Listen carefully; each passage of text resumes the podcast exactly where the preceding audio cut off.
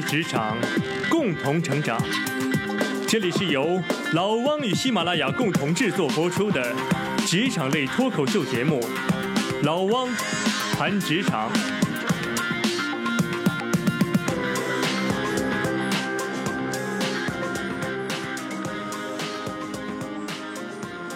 好啊，欢迎来到老汪谈职场。今天呢，请了一位特殊的嘉宾啊。老汪以前呢，从来没有从事过现在这个嘉宾从事的工作，也没有接触过现在做的这工作的人。今天这个嘉宾呢，是一位大美女 Nora。Nora 给大家做个自我介绍吧。大家好。我英文名叫 Nora，但是我的中文名更有意思，中文名叫唐诗，就是唐朝的唐诗词的诗。嗯。呃，我知道老汪的从业经历非常广泛，但是确实可能我现在做的这个工作呢，他从来没有接触过。我现在是在领事馆工作，那么从事的呢是翻译和这个助理的职位。那因为我们领事馆呢人也比较少，所以呢我的工作范围还是比较广泛的。嗯，确实没接受过，原来就是办护照，没有，还有签证。所以咱们今天多挖掘一下啊，我估计可能是听节目的很多朋友啊也有好奇心。嗯，呃，先问一个问题啊，最简单的就是，呃，领事馆的工作是不是面向社会招聘的？比如说有同学感兴趣想加入领馆，呃，他有什么渠道吗？呃，说实在的呢，确实，我们可能如果就同学们找的比较多的，像那些求职的网站上哈，领事馆可能招聘的，就是在在那些社会的网站上发布的招聘呢，不是特别多。我相信有，但是至少至少我现在还没有看到过。但是呢，大家可以关注本身领事馆的官方网站。如果确实有一个职位出现的话呢，官方网站或者他的一些社交媒体，像他的微信公众号、微博，肯定上面都是会有的。然后呢，呃，另外一个渠道当然是，如果你有这个本身就有领事馆，比如说你微信的朋友圈本身就有领事馆的人的话呢，关注一下他的朋友圈也是不错的，因为。就因为我现在在这里面，所以我知道嘛。如果有某个领馆有个职位开放出来，他发到他的朋友圈，那么其实我们都是很乐意去转发的。明白，明白。所以这是很好的渠道。呃，领馆现在招实习生吗？实习生有的，但是呢，实习它不是像公司那种啊，可能会比较定期。嗯。那么。当然，我不能代表所有的领馆哈，但是我现在的经验是，可能是比如说某段时间，比如说有个大的访问团过来，领事馆特别忙的时候，啊，这个时候更加有可能去招实习生。啊，一般来说啊，就是你们如果招实习生，会看重，比如说是英文比较好，还是一定要学有一些特殊的小语种？呃，那看你的领事馆，如果是像葡萄牙，像本身就是这种小语种的领事馆，肯定对语言有要求的。嗯，说说白了，领事馆确实对语言的要求啊还是蛮高的。嗯，因为它就是一个就是。各国的政府在这边的一个代表机构嘛，所以这个语言方面是，呃，是是会肯定会提上它的要求之一的。明白。嗯，这个在领领馆工作感觉咋样？这相当于外国公务员吧？呃。呃，我们不算，但是我们确实是和外国公务员一起工作，嗯，感觉就是，嗯，其实挺充实的。但是我们的这种充实呢，倒不是像我相信那种像老王以前或者像其他公司里的小伙伴，肯定加班加点都是肯定是忙忙起来就特别忙的。我们呢不会忙成那样，嗯，呃，我们看自己手上的事情。呃，比如说像我刚才说的，如果有个大的访问团过来，那可能加班会比较平常一点。但是呢，就总的感觉在领馆要实现工作和生活的平衡，可能是一个比较理想的地方。那还真和公务员差不多，是吧？对对对，但是对我现在，不过我也发现了，就是至少我领馆的那些同事啊，公务员哈，外国同事还真的是挺勤奋的。我觉得其实。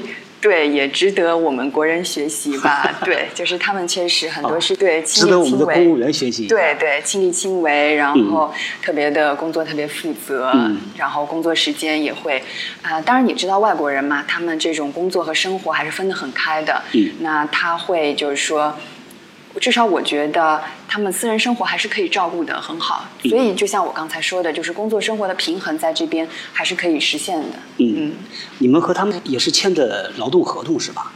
啊、我们在在中，但我据我了解，很多外国也是这样，就是说外国使领馆在这边呢，不能直接和雇员签合同。嗯。啊、当然，实际上呢，是他们面试我们，也是他们决定要谁。嗯但是我们的劳动合同要和这个我们一个叫外国机构服务处来签，是一个中国的政府机构。哦要和他们签，呃，那是一个形式上的。嗯对，然后另外会和领馆再签一份协议，这种，然后对界定出蛮复杂的对，界定清楚你的，嗯，还好，就等于是领馆把这种人力资源这一块就完全外包出去了。明白对，明白。这个跟他们面试的时候啊，肯定是用英文或者是用小语种，是当然他们问的问题和你以前经历过的这种面试有什么不一样的地方吧？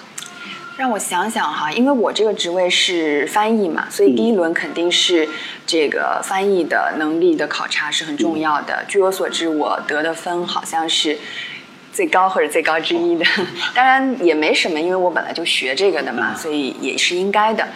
嗯，其他的呢，我记得当时当时有这个领事问我。啊、如果你面临一个领事事件，比如说有一个公民突然在你的领区，但不是在上海，在外、外省市，如果突然死亡或怎么样，你要怎么处理？当然我知道了，他只是为了看看我的反应，对吧？因为我、嗯我当时还什么都不知道，什么固定的程序我也不知道。但是我觉得，至少我当时的回答让他觉得。我有那个，我有那个意识在，就是嗯怎么代表一个政府机构来处理一些突发事件。我觉得这是他想要的。明白？对，嗯呃，打断一下，你现在工作里边其实压根儿就碰不到这种情况，碰得到，其实碰得到，其实碰得到其实碰得到。我我不是代表所有的领馆，我只是从我自己的经验或者从我听到的其他领馆的情况，就是说，嗯，可能一些小的国家呢，公民在这边不多，嗯但是反而呢，他们一个好处是感觉他们会比。你知道大国在这边公民数就很多嘛，对吧？嗯就可能那领馆资源也有限，也不可能照顾每个人都照顾得到。嗯但是如果小国的领馆在这边呢，可能公民有些什么事情啊、政府多多少少，如果他们来向我们求助的话呢，我们还是会尽量的去亲力亲为的帮他们解决一些事情。嗯你像我加入领馆之后呢，就其实碰到过蛮多的像这种公民死亡或者公民这个财物被盗这种，包括去让我们证实一下这个某家中国公司的资质啊，甚至这些事情。对这事儿领馆也做的。呃，对，我们就是初步的去，当然看他这个是他只是个人需求，还是说他嗯公司需求。如果是公司需求呢，我们有专门的可能另外专门的商务的这种同事去帮忙。如果是个人需求，那我们也就是啊、比如说打个电话或者查一下网站，因为从中国这边更方便一点。明白明白。嗯当时加入公司的时候，有没有像就是我不知道啊，比如嗯说政府机关，像中国的，可能会有政审，看是不是党员是吧？啊 这这个如果加入领馆，会有这方面的这个审查吧？那其实我就不知道，就是那个外国机构服务处是不是对我进行过审查？但是领馆这边，呃，据我所知，我当时递交简历，顺便递了三封推荐信。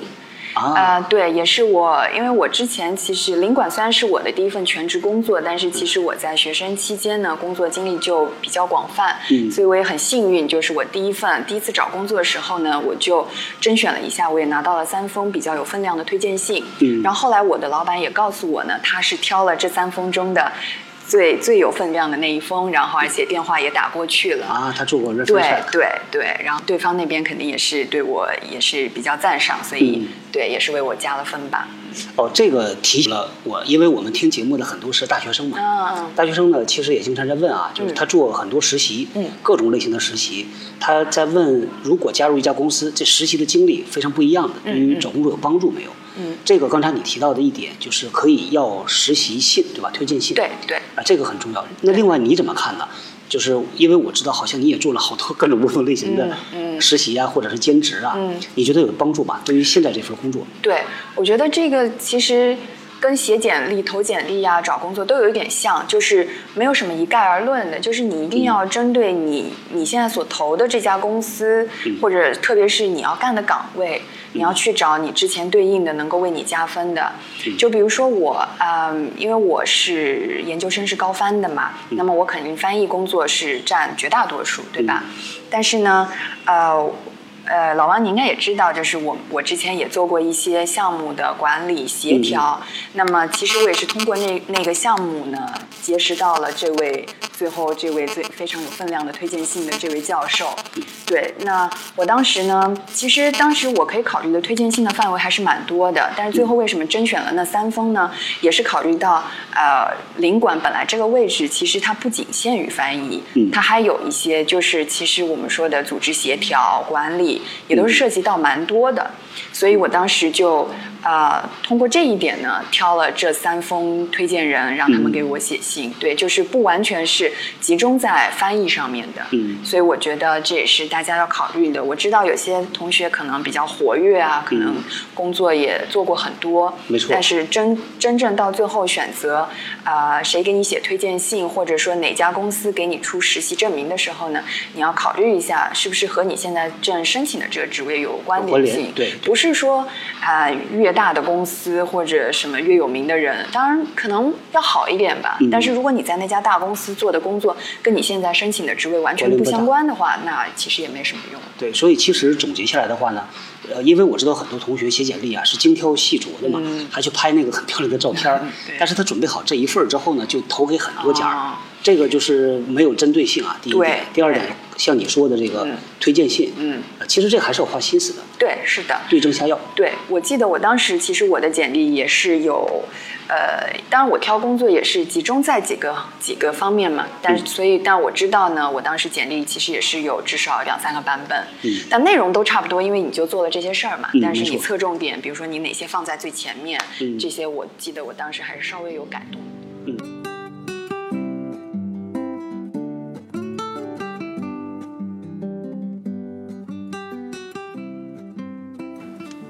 您现在正在收听的是老汪与喜马拉雅电台联合制作播出的职场类脱口秀节目《老汪谈职场》。我们不讲厚黑，不抄文章，不打鸡血，没有播音腔。您所听到的全部都是真实的经历、原创的观点、专业的分析和有洞察力的主张。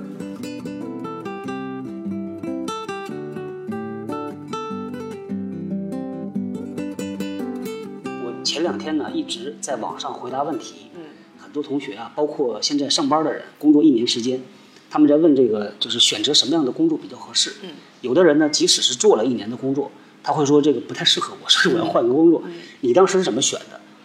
嗯，这这个很正常。说实在的，每个人的心理也都是会变化，而且是会随着你的工作经验的累积，哎，你发现突然有个某个领域，你可以更好的施展才华，这都很正常。但是呢？嗯，不管这是你第一份、第二份、第三份工作都好，但是你每次选择的时候呢，呃，就是每次每个案例其实都是独立的。那么我当时为什么其实特别特别看重这份工作呢？因为我觉得它真的就是至少在。当下，当时我找工作的时候是满足了我对工作的所有的呃期望。首先呢，它需要用到翻译的技巧。那么我作为一个翻译的毕业生，那么这个肯定对我很重要。我肯定是希望对运用到自己的才能，而不是说只是做一个这个管理的工作。嗯。那么另外呢，它又涉及到广泛的对外交流。呃，我我老板后来也开玩笑，其实我是领馆的，好像一个窗口一样，就对外进来或者我们出去，其实大多数都是通过我这边来。至少做第一步的一个接触，嗯，那么大量的交流、组织协调，包括各方面的管理、供应商的管理啊，这个外面合作伙伴的管理，嗯，所以啊，对，所以啊，我也是一个比较，嗯，就是我自己倒不是说想二十呃八个小时一直待在办公室，所以呢，嗯。反正这份工作现在我也对外有足够的我们说的曝光度。那么，但同时呢，我确实是需要在办公室做一些一些笔译，其实也涉及到笔译翻译的工作。嗯然后有的时候我在外面看到一些稿件，我知道这个是我翻的，自己也有一种自豪感。对，反正就各种因素糅合在一起，我觉得那个时候，至少那个时候是满足了我所有的呃想要做的事情。嗯，对。他们现在很流行做这个自己的个性分析。啊。分析出来之后呢，再去对照什么样的工作需要需要什么个性。嗯。我觉得啊，之前我和你接触，我觉得你蛮安静的，啊，但是听你说下来，你还是比较喜欢这种外向的工作，对对和人打交道的。对。这当时有做过对自己的这种分析吧，或者找个别人去问一下我。记得我本科的时候去听过一个宣讲会，我忘记那个名字了，但是那个说出来应该是蛮有名的，就是一种性格测分析嘛。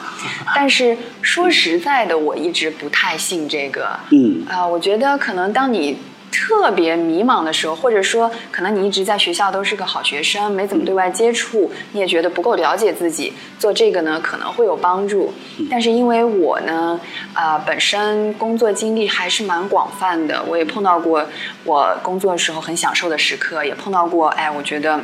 有点不是那么对位的时候，所以，呃，可能对自己的认识要稍微多一点。嗯所以，其实我没有通过那些方式来帮助我。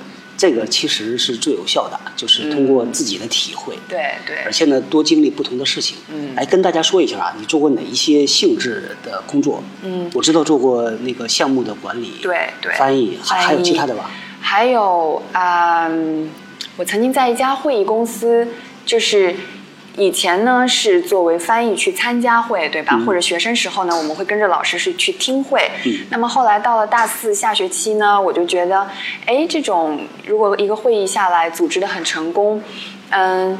就组织方其实大家都很开心，也挺有成就感的。我说，要么我就试一下，所以呢，我就去跟一个呃，我参加过他们家大概两三次会的这样一个老板接触。我说，我能不能在你公司做个实习，我来帮你组织一次会，就这样。人家说好像从乙方跳到甲方的这种，对对。然后所以也亲身经历了呃整个会议从最初准备。拉赞助这种邀请人来参加，到各种到最后完成，对，这是也是一个挺特殊的经验吧，经历吧。呃，还有我想想，嗯，你像还有一家那个人力资源的杂志，我曾经也跟他们有过 人力资源。对，其实我和人力资源行业其实蛮蛮渊源蛮久的。嗯 对，然后他们家杂志呢，他们每次去采访。嗯采访一个，比如说啊、他们的一个客户的，通常都是那种亚太区 CEO 这种这种级别的，或者至少中国区的 CEO 这种，对。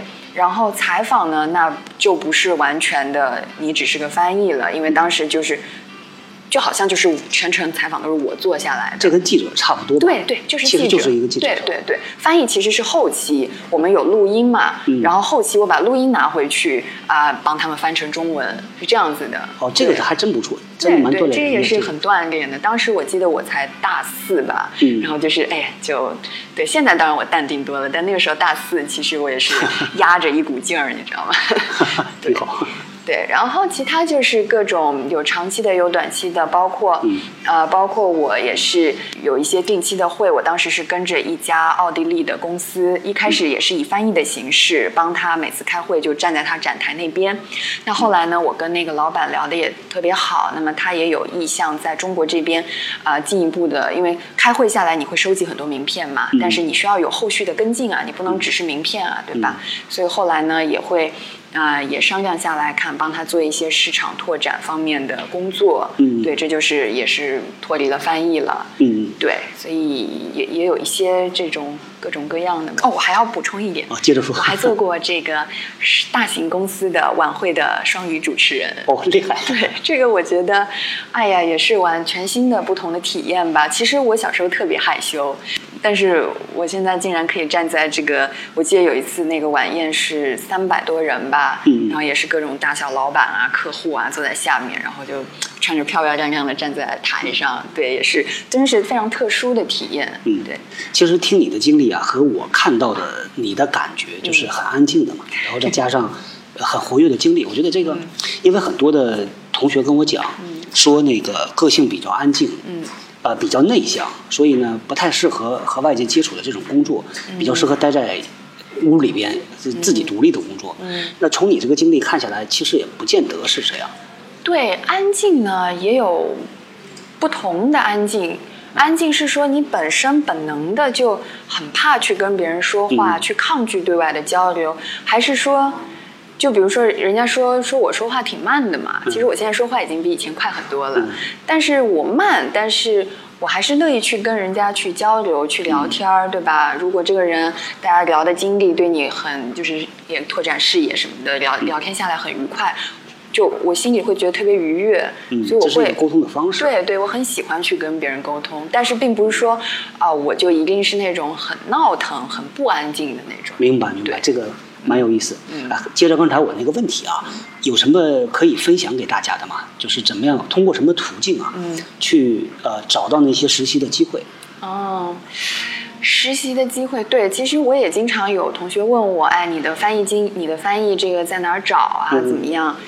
嗯，我觉得吧，反正不同的点，首先呢，就是说，呃，珍惜每一次的机会。嗯呃，我相信如果大家同学们已经有一些翻译的经历，或者说是翻译这方面的同学呢，应该也会有老师或者同行跟你们讲过，其实这一行呢，嗯，名声特别的重要。嗯就是说你做砸了一次，可能对你以后的影响是特别不好的。即使是学生，对，即使是学生，嗯就是说，你知道有些其实有时候公司是比较抗拒招学生的，嗯或者说即使把你学生招来，他肯定就是比如说给的钱特别少，他就觉得这就是个可有可无的事情，反正你是个学生，当我就招来，对，就当廉廉价劳动力了，对。所以呢，其实对我，因为我那时候学生时候经历挺广泛嘛，但是那个时候我出去呢，我会看就是。看人，如果我觉得他可能是那种对学生有偏见的人呢，嗯可能我会稍微就是我不会主动告诉他我是学生，倒不是说我一定要隐瞒什么，但是我只是不想让他对我有先入为主的一种一种印象嘛，嗯对吧？呃，那么如果说广泛的行业呢，就除了翻译这个呢，嗯。嗯，当然了，多关注这种求职网站肯定是有好处的。嗯，还有就是呢，呃，我觉得有时候，我以我其实以前也写过文章，就是说，有时候人家不仅是客户把你当学生看，嗯你自己都把自己当学生看，嗯，就觉得我来这儿，我就是好像混几天，混一个月、啊，跟大家打打招呼，到时候嗯拿个信对，拿封推荐信，拿个信，拿拿几天实习工资，就这样了。我觉得这是啊、呃我们不能左右人家怎么想，但是我们自己这个态度要端正。嗯，就是这个说的太好了。对，就是你别把就是自己就真的像当学生妹一样或者学生一样，对、嗯你拿了这个实习的岗位或者你拿了一个兼职的机会，你就是要把自己摆成就好像你是他们公司的人，你要、嗯你要这种有这样的责任心，嗯对吧？该你该干的你肯定要干好，嗯那么你不该干的呢，你可以你也可以留点心，嗯对吧？你可以帮助一下同事，这种、嗯我觉得这是一种态度问题。对，这是一个心态的调整。对对对对，原来我们说那个叫社会角色转变的，啊因为在学校里读书的时候呢，这个定位是学生，嗯上班之后呢，其实就变成一个上班的职场人嘛。嗯然后这个过程怎么能够转变的比较顺利？嗯是发生在上班之后的转变，还是之前在转变？我个人觉得呢，最好是之前。对那之前的途径就是实习。对所以像你刚才的经历，恰好说的就是在做实习的时候就开始慢慢转变这个心态了。对就不要把自己再当做一个学生了，当做一个正常的上班的人。嗯，是的，就是呃，因为你没办法说你你想转就转，对吧？你说啊，我等我上了班，我再转职业一点，那嗯这个那或者至少你前几个月你你还是会表现的特别的特别的新手这样子，嗯对，所以我是觉得不管从外观上还是从内心，就是我也见过有些学生他穿倒穿的挺职业的，知道去对去买个小黑裙，一个黑西装，白衬衫，但是就是。还是就是透着一股浓浓的学生气息。哎，你怎么能看得出来的？这观察什么呢？嗯，讲话比较怯生生，嗯，对吧？当然这可以理，这可以理解，可能特别是小姑娘，嗯在一个新的环境会比较怯生生，但是，嗯。眼神儿 不知道，躲闪对，眼神躲闪，对，然后说话比较小声，可能不是很确定。嗯我觉得没什么，就是说，你想，一旦如果你加入了这家公司，你会怎么去表现，对吧？嗯。你你不用说好像你你做错什么事一样，比如说人家问你一个问题，你知道就告诉他，你不知道就说不好意思，我去帮你问一下，嗯。就是这种，就是不管你给对方什么回答，就是镇定一点，嗯，对 刚才你说的啊是什么呢？原来我们用成熟度来描述，嗯。就是我们判断人呢，一般会看这个人成不成熟。嗯。不成熟的表现就是你刚才说的这种自信心不够，对对。啊，眼神躲闪，甚至我看到很多时候那个实习生啊，他躲着老板绕开走，嗯，对，有的。然后老板一倒水呢，他俩在茶水间碰头，这个他就往后撤，让老啊板他一一声不吭，其实失掉很多很多好机会。对对的，是的，嗯，就是这样。但我不知道外国，你们不知道老王有没有接触过外国的实习生？是不是他们的年轻人也会这样？因为我们嗯中国人。因为学生嘛，我们自小就是你知道，就好像怕老师，对对上课也很怕坐前排。那么这带到职场，自然就变成怕老板，就是这对种，对对对吧？我接触的，我因为我之前在德国工作一个月嘛，嗯嗯在办公室里边，呃，周围是有实习生的，嗯让我非常非常吃惊啊，就是他的状态非常好，他是每一个小房间就是有一个玻璃板，你能看到他的工作状态。他每个人的后背都很挺得很直，就是他的坐姿啊非常的端正，嗯。和我们国内的学生，包括即使我们自己啊比较起来，就差的特别特别大。我第一个感觉就是他们的这个姿态特别好，不管什么时候他坐得很挺，背很直的。那第二个呢，就是呃跟他们聊天儿讲话的时候，他们也很客气，但是他的自信心很强。嗯。呃然后再进一步呢，有很多具体的事啊，他们发邮件给到，因为我当时工工作在总部，他们接触的全是各个 BU、各个 country 的 CEO，、什么 VP 啊、Senior VP，在态度上面虽然客气，但是态度很坚决。他从来不会这个事情他判断不了，然后他就一层层往上传。嗯嗯，所以让我非常非常非常非常实习生，都是实习生，实习生而且德国有一个它的教育体系里边，它有那么一个特殊的规定，它是学习三年之后必须得到企业里边实习一年，好像是大概这样子。啊拿到这个经历之后呢，再回到学校里继续学，而且呢，企业界必须接受，就是他学生来实习。所以他们说，在欧洲呢，德国为什么富强啊？因为它的教育，它的底儿打得特别好。对对就我看到那些学生，真的印象非常非常深。对。再回到国内，看到我们的实习生，这个真的是差别蛮大的。对你这样让我还想起来，我们有一次，呃，就是我这个所在的领馆的这个国家的呃前总理，他来这个上海这边访问，然后在啊、陆家嘴那边做了一个小型的演讲。那么当时演讲结束以后，自然就是问问题嘛，对吧？嗯然后我知道观众里面有一些也是在现在在上海这边读书的这个这个国家的学生在这边。当时问问题，我记得这一群学生里面，反正至少有两三个吧，都提了问题。嗯而且。而且，其实中国学生提问题和外国学生提问题有一个差别。你像我们，我们领馆出去去去到学校访问，跟学校学生交流，学生也会提问题，不是说他们不敢提，但是呢，中国的学生提问题都提的特别大，你知道吗？你如您如何评价中国和这个哪个哪个国家的关系？怎么怎么样，都特别大，都是分分钟那种一个半小时演讲内容的这种题目，你知道吗？嗯对。但是当时呢。这个前总理在做演讲，他他的国家这些学生提的问题呢，就是。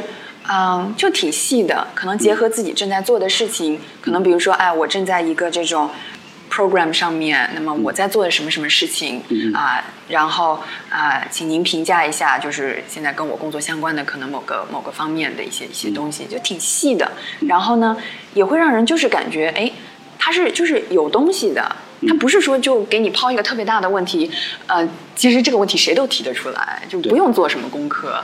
对，我觉得这也是挺让我，就是很明显，因为前后两个事件发生的时间特别近，中国学生提问和外国学生提问，对，就是就这种感我觉。我我的体会啊，就是呃包括在企业里面开会，嗯我们也鼓励员工提问题，但是提问题的出发点和目的不太一样。嗯有的人呢只是为了提问而提问，对对有的人是要一个答案，对他是真的要你啊、给他一个看法。对呃，很多的就包括刚才那个说意义特别大的呀，嗯嗯他只是为了曝一下光，有的时候啊这对这对我我斗胆揣测一下，有的时候只是表现一下嘛，对，露一个面，对对对，这也是呃，我相信这些学生，我不是说中国学生都是好像这么这么这么表面这么空虚的，我相信大家都在做很多的事情，嗯但只是你怎么把，比如说你去参加一个活动，你见到一个啊、特别有名的人，这种呃呃特别特别牛的人，你怎么把他的一些经历，或者比如说他做的一个演讲和自己所做的事情，怎么去联系起来，对吧？这样你你从这种前人、这种优秀的人那边，你才能学到更多的东西，对吧？他也更愿意跟你交流，因为他也会，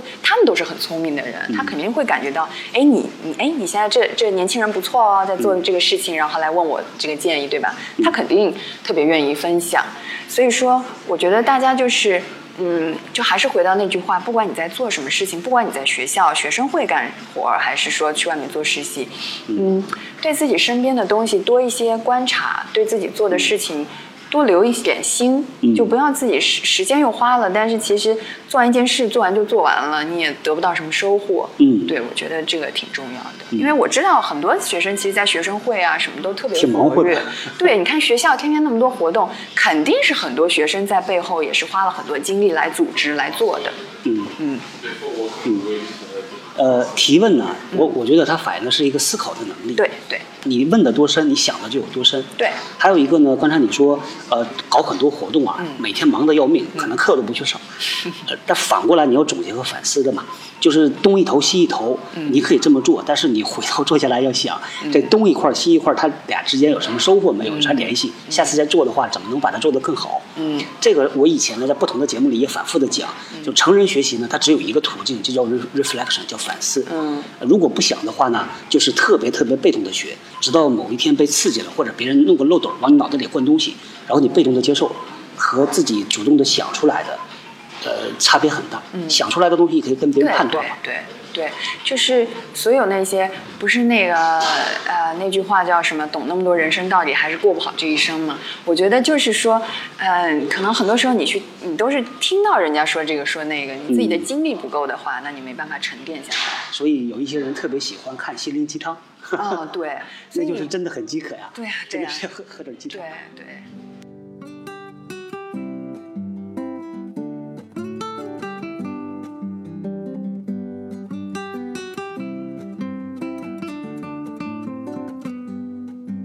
这个咱们聊了好多前面一段啊，咱回到大使馆，这是我最感兴趣的，八卦一下。呃，在领馆里面工作，你们做那个绩效评估、绩效管理嘛？年头设目标啊，年底打分之类的。嗯，据我所知，领馆好像没有做这一块。我相信他们涉及商务和投资的同事呢，肯定会有一些绩效的方面的东西。但我们。我们其实领馆很多时候哈都是作为一个支持的角色，嗯，对吧？我们去出席一个仪式，啊，我们去这个为双方的合作鼓个掌啊，这种，对。呃，能不能给我们介绍一下领馆里边大概的组织结构设置啊？啊，因为具体做啥还真不太清楚。嗯，领馆它就是啊，我们统称一个领馆，但领馆里面呢，就是我们说的对应到那个国家的相应的部门呢，稍微有点区别。嗯，比如说。单纯的领馆呢，对应到那边肯定是外交部，对吧？这跟我们是一样的，是他们国家的，是他们国家的外交部。那么，但是我们这边会有管商务的，就是服务本国企业在，比如说在上海的，有管投资的，那就是想吸引，比如说上海或者中国的投资去他们国家的。嗯，那么也当然自然有旅游推广的部门，有这个啊，看你们国家的强项啊。有这种食品的呀，或者有某一个专门的行业在这边的这个代表啊，嗯，对，所以呃，但是我们对外呢，肯定是也有不要让大家搞混淆嘛，所以我们会以一个整个的领事馆的形象出现。所以内部其实是两套不同的班子，是吧？就是就是 N 套，看你对应回那个国家是属于什么部门。啊，对他们有自己的领导体系，他们有所谓的什么亚太区的，啊，有有有，比如说中国的、上海的、北京的负责人都有，对，然后员工也都分别有。哦，那还是比较复杂的。其实相当于呢，他们国家在中国弄块地，建栋楼，说这是我们国家的一块地了。然后各个地方的人搞文化、商务的，就都冲进去了。对对，都要挂一个牌儿的领馆，大概是这样。对你像商务涉及到商务投资的呢，其实有些时候架构可能会跟企业就比较像了，嗯，但他们依然是国家机构。啊，明白。对，依然是国家的机构，这个会有点不一样。我不知道是不是所有国家都是一样，但是可能有几个国家也也都是这样的吧，欧洲国家。嗯嗯。工作一年了是吧？在领馆。对。有什么？刚刚过一周年纪念。有，恭喜啊！对。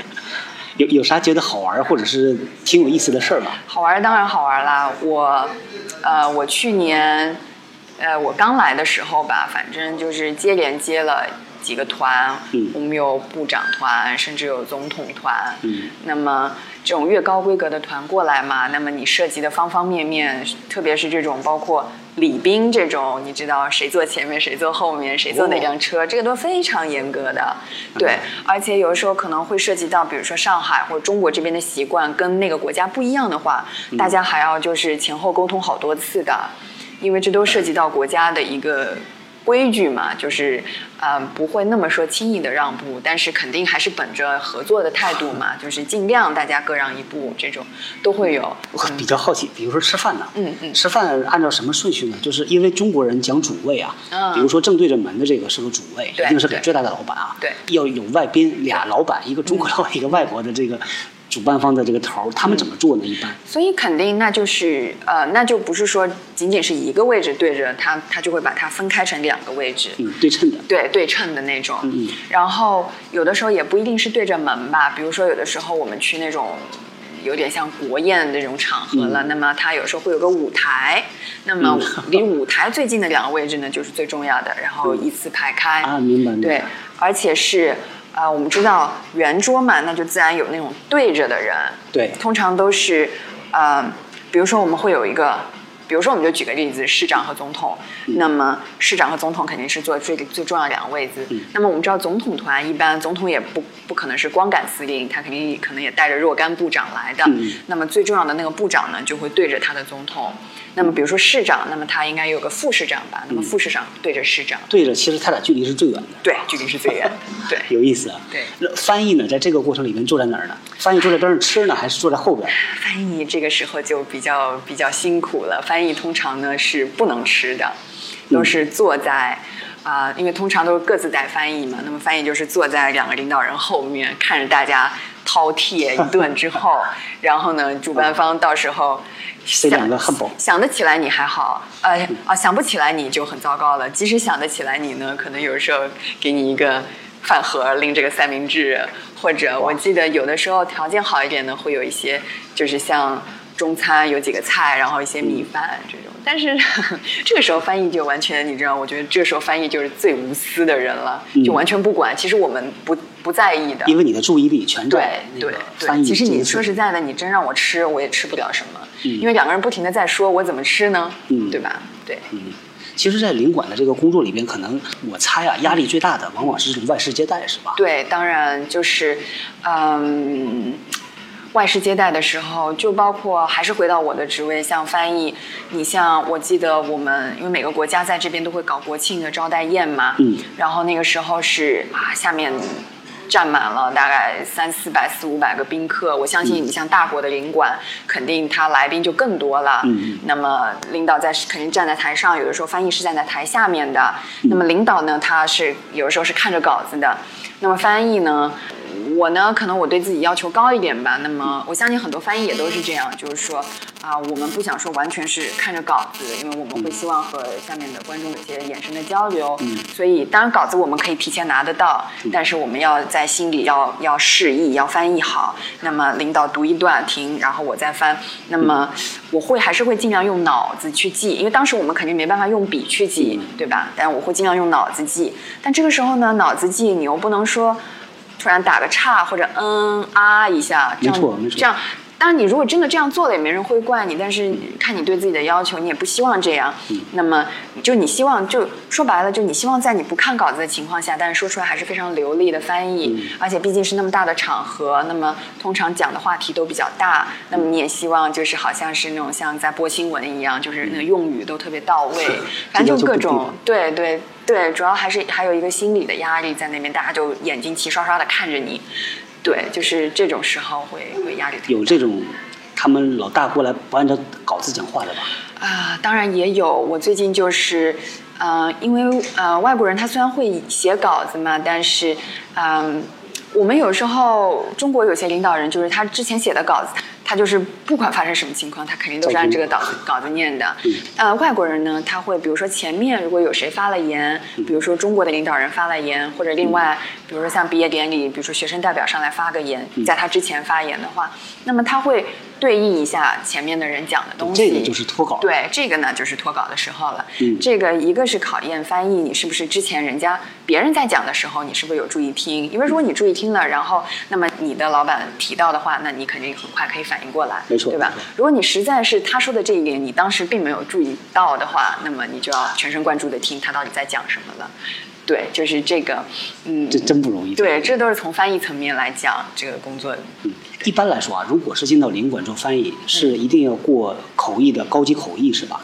因为我知道有这种标准嘛，认证对。，是的，嗯，当然，翻译里面的这些证书呢，除了那种特别，哎，怎么说呢？就是说白了，就我们翻译的证书呢，不像 CPA 或者像嗯思考，好像是一个从业必须的证书。嗯嗯，说白了，如果你翻译真的很厉害，你没有任何证书，其实都可以。有口碑就可以。对，有口碑就行。但是如果你真的这么厉害的话，一般呢也会去考一些试，拿几个证书嘛，对吧？反正嗯就是可以让别人更快的认识你。嗯，对，因为我听到很多学生啊，他热衷于考证，也有特别牛的考证。嗯对我自己认可的证呢，像 CPA，我觉得那个东西是专业性特别强。对对还有一个就是英文的这种口译，嗯高级口译啊，中级口译，我觉得这个也是，它这是真材实料的，真刀实真枪拼出来的。高级口译呢，怎么说呢？嗯，他说是说高级口译，但是他也没有太高级。真的啊。对，其实比他高级的 水平高了？他比他高。你像我，我是大二还不知道，大三就过了高考。你说如果这真的能说明水平的话，那我就不用去读研究生了。但是事实证明完全不是这样子。对，哎呀，作为我们当时四级考了六十多分的，对模范一下。这个这个，我觉得没有什么值得骄傲的。我历来都觉得。因为你就是靠这个吃饭的，所以人家嗯比如说夸我英语好或怎么，我从来没有觉得是一件特别值得骄傲的事情。嗯就好像你夸一个程序员，哎，你你代码写得好好啊，就你这种这种夸是没有任何意义的。对我还不如人家夸我别的地方好。对对，所以翻译反正嗯，越往上，你像联合国、欧盟口译，它都有自己。自己专门的一个，哦他们那个好像是，他们那个应该就是像你如果比如说你要做联合国翻译，你就必须要过那个考试的，当那个就已经是翻译的像顶峰一样的了。啊，这能想象得出来。对对对，那个他们肯定要一一定的资格资格认定。嗯嗯嗯，好，咱们接着聊这个大使馆啊。嗯嗯呃，同样的感兴趣的就是这个使馆的工作职业发展路径啊。嗯一般怎么设呢？嗯比如说翻译之后再往下做，下一步可能是什么呢？嗯，其实这个就要，对，也是给大家一个参考吧。就是说，大使馆或者领事馆的，比如说像我这个职位呢，嗯确实，你要说往上做，就是就是我这条线往上，基本基本已经没有了。就是说嗯我其实已经是，因为我一进去就其实已经是跟着跟着老板，就是这个这个不管使馆或者领馆，因为我在我是领事馆嘛，北京有大使馆，大使馆也有我这个职位的同事嘛这。有差距，这俩有啥区别吗？哎，大使馆是在首都的，哦，都是在首都的叫大使馆，领事馆呢是除这个首都之外的。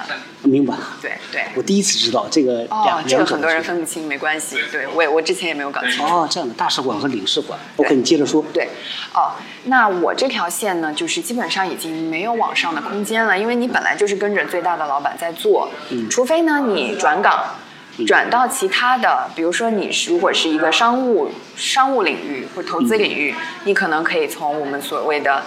Junior advisor，然后再就是再往上到 Senior advisor，或者甚至甚至做到这个地区的经理、嗯地区经理或者国家经理或者整个所谓亚太区，这这个这个可以往上做。嗯但是领事馆确实呢，大家也要考虑好。但是我我我觉得这并不是说什么好什么不好。你像我也知道很多。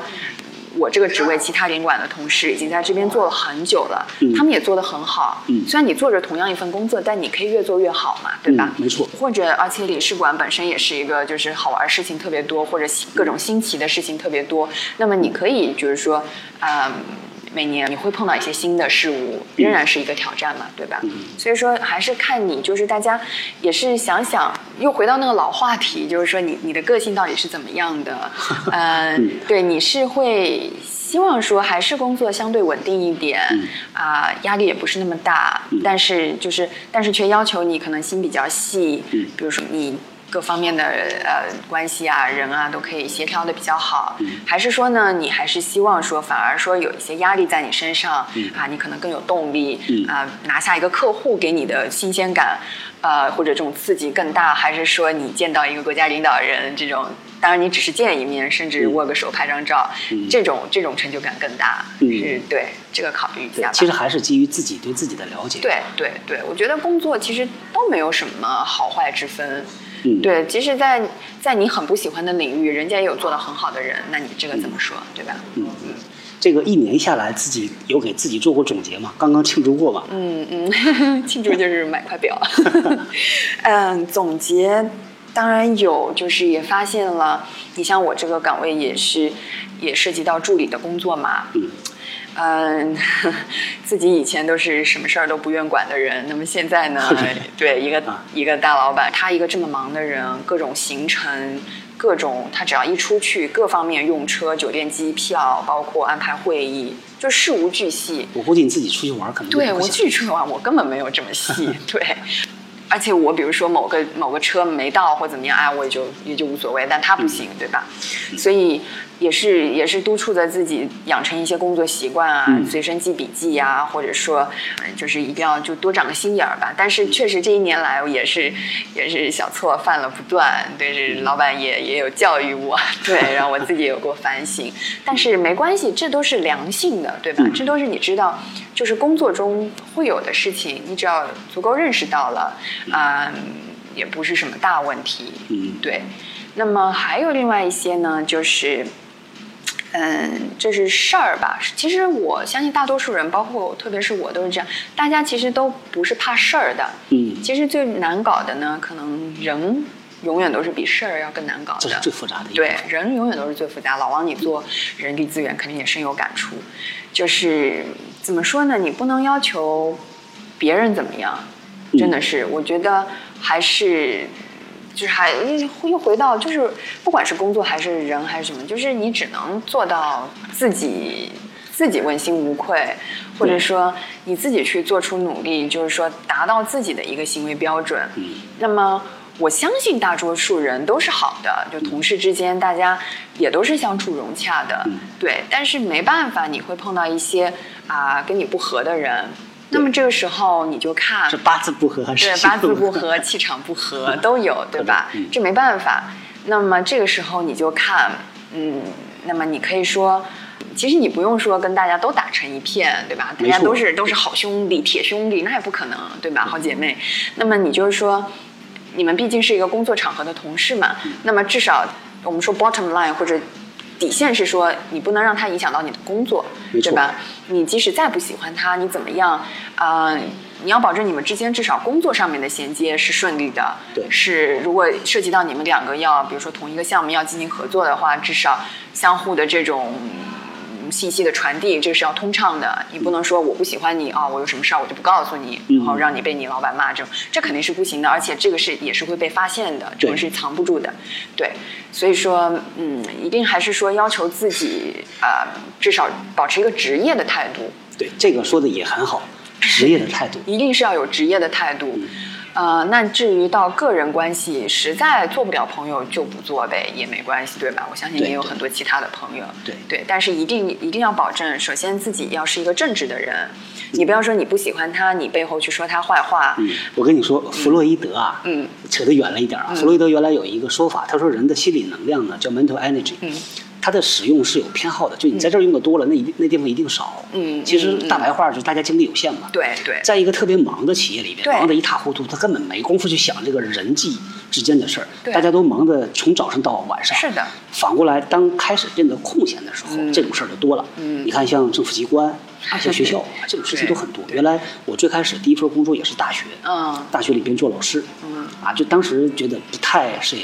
我猜呢，刚才你说的是一个情况，呃，很多的同学如果毕业之后啊，进到事业单位、进到学学校啊、行政机关呢，嗯，他可能第一个最大的挑战，不是工作内容本身，而是人际关系怎么处理。对呃，怎么处理呢？刚才你也说了，嗯就是职业化，对把事儿做好，对呃，这是最基础的嘛。对另外就是每个人都有一条底线，说实话。是的我原来一直讲啊，就是人立在这个世界上呢，三条底线啊，最底下的一条吧叫法律，嗯嗯，其实是真的是最低的。对，嗯是最低的。再往上是道德，再往上呢啊是你的个人的操守或者你的信仰啊嗯之类的追求对嗯，问题是现在很多人这个第三条线没有，所以根本没有就直接掉到道德。呃道德有些人挡不住，直接掉到法律，法律也挡不住，对人自己就掉下去了。这就是堕落的过程。对，其实很多人没有意识到，他们在背后做的一些事情，其实真的已经已经违法了。嗯就是说，看当事人对他追究怎么样了。对对，所以我觉得，哎呀，但是我不懂的是哈，就是，那就就有些人其实也老大不小了，你说有些道理也该懂嘛，对吧？对每个人的那条线啊，有高有低。嗯以前呢，我去德国之前，嗯因为那是一个政治中心嘛，嗯公司的总部，所以我跟我老板聊，我说你给我点建议啊，我到那边我应该咋做嘛？对他说一句话我印象特别特别深，我估计我再过几十年也能记得住。嗯他说把基础做好，do the basic right。嗯他说你把这一条做好，剩下的你自己去判断。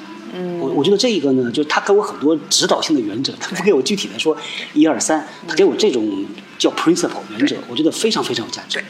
其实这种 basic 啊你不要看，你不要以为它真的很低，basic 嗯其实也不低的。你把 basic 做好，哎，其实已经是达到某种某种程度的好了。对，这其实就是问心无愧。我原来有一个什么说法，我说我们在企业里做事情呢，嗯在各种利益中间会有冲突，你会有选择。对对你可以去做错事儿，做错事儿说明你的能力不够嘛，对吧？大家可以学习。嗯但是做坏事儿那就是主观意愿的问题了。对对，做坏事儿包括有一种叫损人不利己，嗯所以说损人利己。嗯那种损人不利己的，我真的挺难理解的。对，很难理解。就是对恨人有老王，你真说对了。对，有些人我就觉得，你做这件事情，如果你有什么好处，好处那我也就算了。你你至少是个自私的人嘛，是吧？但是为自己考虑。哎有的没有啊。对，但是就是就是傻到做这件事情，更不要说不利己了，甚至会损我就觉得。天哪，那你是？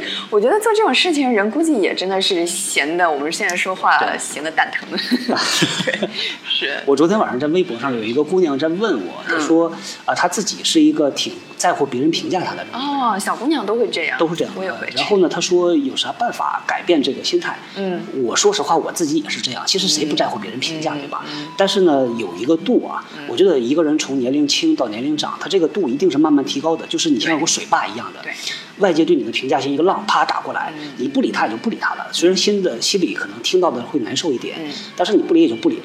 那这个心态呢，自己要有意识的去慢慢的提高这个坝的高度。对对，说实话，你没法操纵别人讲什么，是的，真的。他做什么你也没法控制，那最多你就是不在乎他嘛，对你把他就 直接忽略掉对，自己内心强大，其实我觉得是最大的一个财富是的，是这是一个人最大的成长。是的，内心强大确实是这个。当然，这也不是说你想强大就强大。我觉得嗯还是那句话，就是多增加自己的经历。嗯我一直都认为，没有经历是差的经历。嗯就是它好，OK，很好，给你起到正面效应。如果它不好，哎，至少你学到了。没错，对，所以我觉得，可能听众很多都是职场新人嘛，就是说，嗯，保证自己是个好人，首先这是底线。如果你自己都不好，你那你凭什么去说别人，对吧？对，在这个基础上呢，就是说，如果真的是发现周围的人在做一些至少你看不惯的事情，嗯那么考虑一下。我们说的也不是说，并不是说大家一定要都要忍气吞声什么的。其实我从来不赞成忍气吞声。我觉得也正是因为很多人的忍气吞声，促促成了一个小范围或者一个组织里面的一些风气的存在。有句话是什么？要么忍是，要么忍，要么狠。那么狠是吧？哎，对对，狠也是一种办法，但是狠并不是说那种野蛮的耍狠，就是说狠呢，那肯定是说你觉得你受不了了，你一定要采取一些行动了。嗯那么这个时候呢，呃，你要进行非常仔细的考虑，就是说怎么来采取你这个行动。你采取行动的理由肯定是说人家对你做了什么不公平的事情，或做了什么不对的事情，对吧？那么你一定要保证你在采取行动的时候，你千万不要犯这些错误。嗯你一定要以事实为依据，一定要就是说，嗯，走一个非常正规、非常就是已经是广泛认可的这样一个流程嗯去走。你千万不要到时候就是说，呃、你控告别人的事情，其实你也在做这种事情，这就不好了。对对对对，是就是以前中国人讲叫以眼还眼，以牙还牙，嗯嗯呃，以彼之道道还彼之身这这类似这样的。但实际上呢，在企业里边呢，我们是有规矩的。对所以如果你用他的办法去做，反倒你把自己也给搭进对的去了。对的以前呢，我在以前的公司里边，我们有一个政策很好，是个美国公司，它叫做 Open Door Policy。嗯，就是也就意味着，如果你觉得企业里边有一些不合理的现象啊、不平等的对待，你可以打开老板的门，叫 Open Door 嘛。嗯打开门之后冲进去跟他直接讲。在美国企业里边，好像蛮重视这种东西的。对，中国企业呢，大家因为没有途径嘛，对啊所以你这么搞，好吧，我也打回去，对啊，一样的途径，就真的变成以以牙还牙了。对，我觉得也是因为最近我也是有跟一个我们说企业家朋友聊嘛，那他也是他的公司也是在啊、呃已经建立其实蛮久时间了，也是在进一步发展壮大的阶段。嗯那么他也是跟我说，他说我我之前嘛就企业初期嘛就是在忙着拓展业务这种是吧，拓展市场。那么现在我也是准备把所有东西都做得正规一点，也是跟我说我一定要建立一个呃我们说的企业文化，建立这种行为的规范。那么我我就特别认同，我就跟他说，确实这个这个非常重要。这外人看来好像是有一点。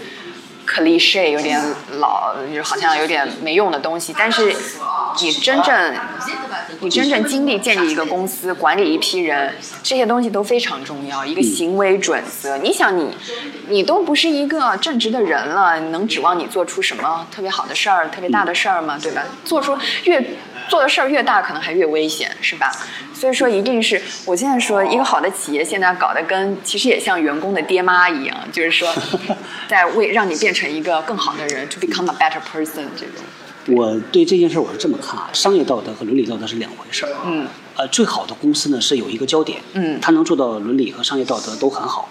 这个伦理道德就包括了它要教化员工，嗯它要有社会的什么责任感。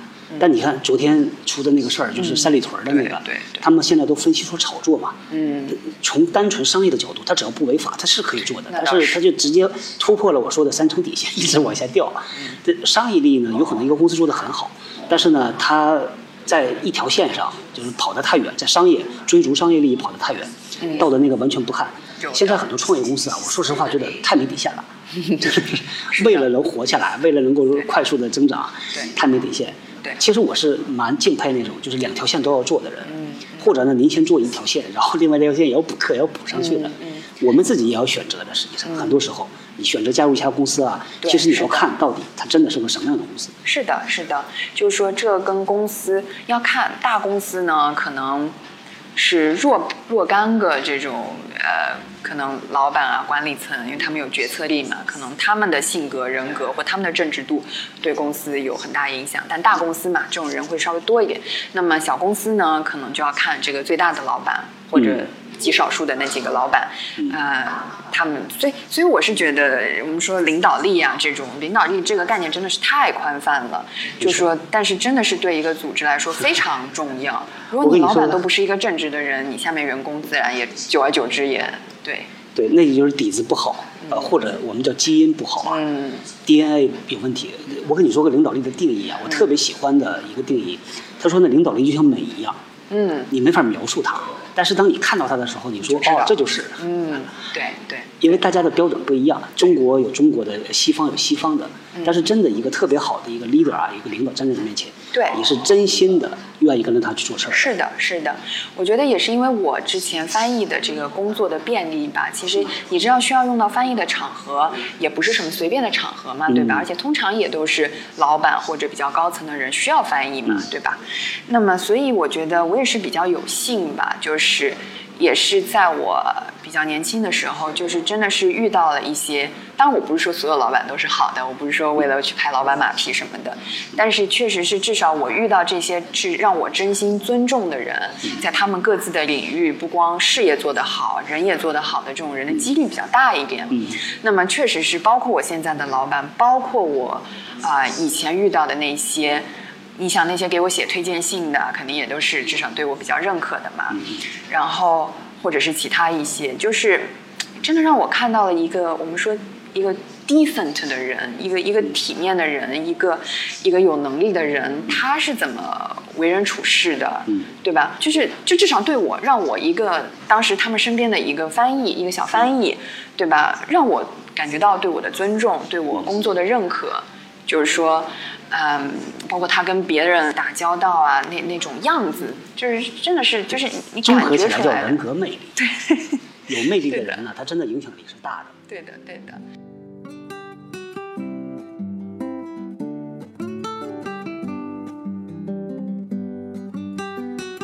我跟我们办公室像阿姨啊什么的，我们都相处的很好的。所以呢，总结下来吧，就是说，我觉得跟人相处呢，你不要去看他的 title，嗯，对吧？他是老板，他是副总，他是董事长，他是他是总领事，他是大使什么的，不要。就说你看从他身上，你是不是真的你去敬佩他，对吧？比如说他是老板，哎，你敬佩他的为人处事，他的这个把自己繁忙的工作都安排得很好。那比如说你跟阿姨打交道，或者你就是跟一个小职员打交道，哎，你敬佩他的是他身上的一些，比如说阿姨，阿姨会教我怎么挑土豆，怎么怎么弄菜，怎么就是呃，对吧？自己做点菜，这种生活上常识，就跟就跟那种老老妈妈一样，这种，哎。这同样也是让你可以学到很多东西，那你你自然也会很愿意去跟他很友善的交流，这种对。但是有一些呢，就是这么说啊，呃，不一定是偏见。嗯在企业职场里边可能做了十年二十年，嗯他自己的期望蛮高的，但是呢没有满足期望，哦所以他对于高层的人，比他高的人呢无可奈何嘛，他没有办法。嗯嗯但是对于比他资历浅比如说刚刚毕业的人，嗯他希望得到的是那个尊重，尊重啊、认可呀。如果你也表现出尊重，但是没有满足他的期望，嗯嗯那这可能他就觉得不舒服了。嗯啊他这是一个心态啊。哦你像阿姨呢，反过来她自己的期望没那么高，哦所以反倒是更加的平易近人，更加的容易打交道。有一些人你跟他打交道的时候，你觉得已经挺重视了啊，嗯挺尊重了，嗯但是呢，他觉得还不够，嗯那这就比较麻烦，这就这是一个落差嘛。对但是你没有感觉得到，嗯，对这不知不觉就得罪人了。对，老王你你这句话倒是也给我给了我一些启示。我进到一个新环境，或者我刚进来的时候。我是以就是我是一个很低的姿态，因为就是新人嘛，大家都是比我大的人，那么肯定都是对大家抱着一种学习的心态嘛。我业务不熟啊，对吧？大家能多多提携我一点这种，对，反正嗯你的那个低姿态可能对他来说还不够的，这个底下没法知道。嗯所以呢，如果你希望每一个人都喜欢的话啊，这个是很难的。是我们以前有个说法，就是一个企业里边，如果所有人都喜欢他，这个人绩效一定一塌糊涂。哦，那是老好人，老好人呐，就最喜欢的其实是发苹果的阿姨嘛。嗯对他每个人都给你东西，他没有这要求。那这种事，所以呃不能指望每个人都喜欢。其实大家有的时候进入到这个心态，嗯我们在做领导力发展呢，也会提到，当一个人被被提升为主管的时候，嗯他有一个潜在的心态，希望他的呃团队啊认可他、支持他，甚至喜欢他。嗯所以他在很多时候因为这种心态，他会做很多的呃错误出来，哦然后再跌跟头、再反思。嗯嗯这是人之常情，其实也算人性的一种吧。嗯嗯，对的，就还是回到那句话，就是说，啊、不是说所有人都能打成一片。你如果你要人家尊重你呢，那你给出人家一个尊重你的理由，对吧？你是做事儿特别稳，啊、错误比较少，或者说很少，然后你就是。呃，这其实我觉得跟谈恋爱也一模一样一样的，就是你凭什么要求人家就一见到你就把你爱的死心塌地呢？对吧？你要 你要表现出一些你的特质，让别人觉得你你特别的好，是吧？嗯对，这种反正还是从自身要求吧，就是。管住自己的行为，管住自己的嘴，对吧？你不喜欢一个人，你也不代表说你能说背后随便说人家坏话。那么，对你你如果想要做好什么，对对对别人的尊重肯定是要有。那么从自己呢，你也去改善自己，嗯让别人来尊重你，而不是说，啊、人家不尊重你，我就生你的气。因为，嗯，职场新人过几年，你可能也是职场老人，但是如果你这几年你都像白干了一样，那人家新人可能一进来就比你厉害，那对吧？人家这个你也不是说人家就一定要对你怎么样，反正就是还是就是就要求自己，真的是。对。没没办法去要求别人，就是要求自己。对，所以咱们给这个新人啊，职场新人建议，嗯。马上一堆小伙伴儿就冲进职场了，开始上班。对。所以呢，进来公司之后呢，放低姿态。对。第二个就是自己要独立，有自己的判断，不要期望着去讨好每一个人，每个人都喜欢。还有就是对自己有要求，不要对对。别人有要求。对对。他们还有一些呃就是现象啊，是两个人资历一样，比如说两个都是年轻人，都是刚刚毕业，他俩会较着劲儿去学，啊，这种有的时候也会造成一个潜在的敌意，所以对，这个这也是对，可能人多一点的这种组织会碰到这种情对况。，所以呢，就是归根到底，就是要求自己把事儿做好，比 professional 做专业化、做职业化，嗯，有一条不低的底线，对啊，这就很好了，我觉得这就已经很很不错对了。对对，然后嗯，然后再呃，如果专注到领馆这一块呢，呃，也是非常欢迎，就是有有才华、有抱负的这个小伙伴嗯来加入到我们领馆里面。就是这里的环境呢，说实在的，是挺好的，工作环境都挺好的。嗯然后可能作为新人来讲呢，你的平台也很高，嗯对吧？你说谁能谁能刚进职场就跟个部长握手呢？跟个总统合影呢？这种对吧？当然对，当然这完全就这，但是这只是工作很小很小的一部分。我们一定要就是我们说的是上得当上得厅堂，入得厨房。嗯，就是说，嗯，但是我觉得是个还挺锻炼人的地方吧。嗯嗯，好，谢谢 Nora 跟我们聊了好长时间，中午饭还没吃啊。对也行，谢谢 Nora。呃，最后呢，呃，同样惯例啊，我会邀请嘉宾给大家来介绍一下你用的比较顺手的，嗯，呃，这种所谓的生产力工具，就是帮助大家提高生产效率的工作里边，有啥好推荐的吗？啊、当然我推荐也是根据我自己的工作习惯嘛，对吧？呃，就说，呃，一个是我那个时候找工作的时候，我觉得呃，LinkedIn 是一个很好哦的应用软件。LinkedIn，对我相信应该很多同学也都知道。嗯但是要注意一点是，你 LinkedIn 的 profile 啊，你你得记得更新。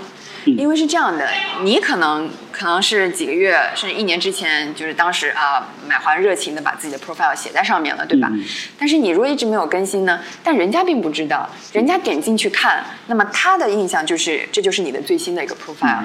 那么如果你比如说，嗯，不是特别与时俱进的话，或者是老一点的话呢，那么人家就对你没有更多印象了。因为我通过 LinkedIn 是有过一个 offer 的，所以呢，我是觉得。嗯，这个还是有用的，而且据我所知呢，一些可能更加 senior 一点的这种这种 professionals，他们这个通过 Link LinkedIn 找一些更高层的一些工作呀对，也挺多的。对对，尤其呢是外企的圈子，对对对。对，在北上广深这四个大的城市啊，嗯一线企业、一线城市用 LinkedIn 的特别多。嗯，对对，所以这真的是呃，大家一定要，它不像那种我们说的那种求职网站，是你主动去投简历，对吧？对。但是呢，但是其实你要相信，是真的很多专业人士在用的。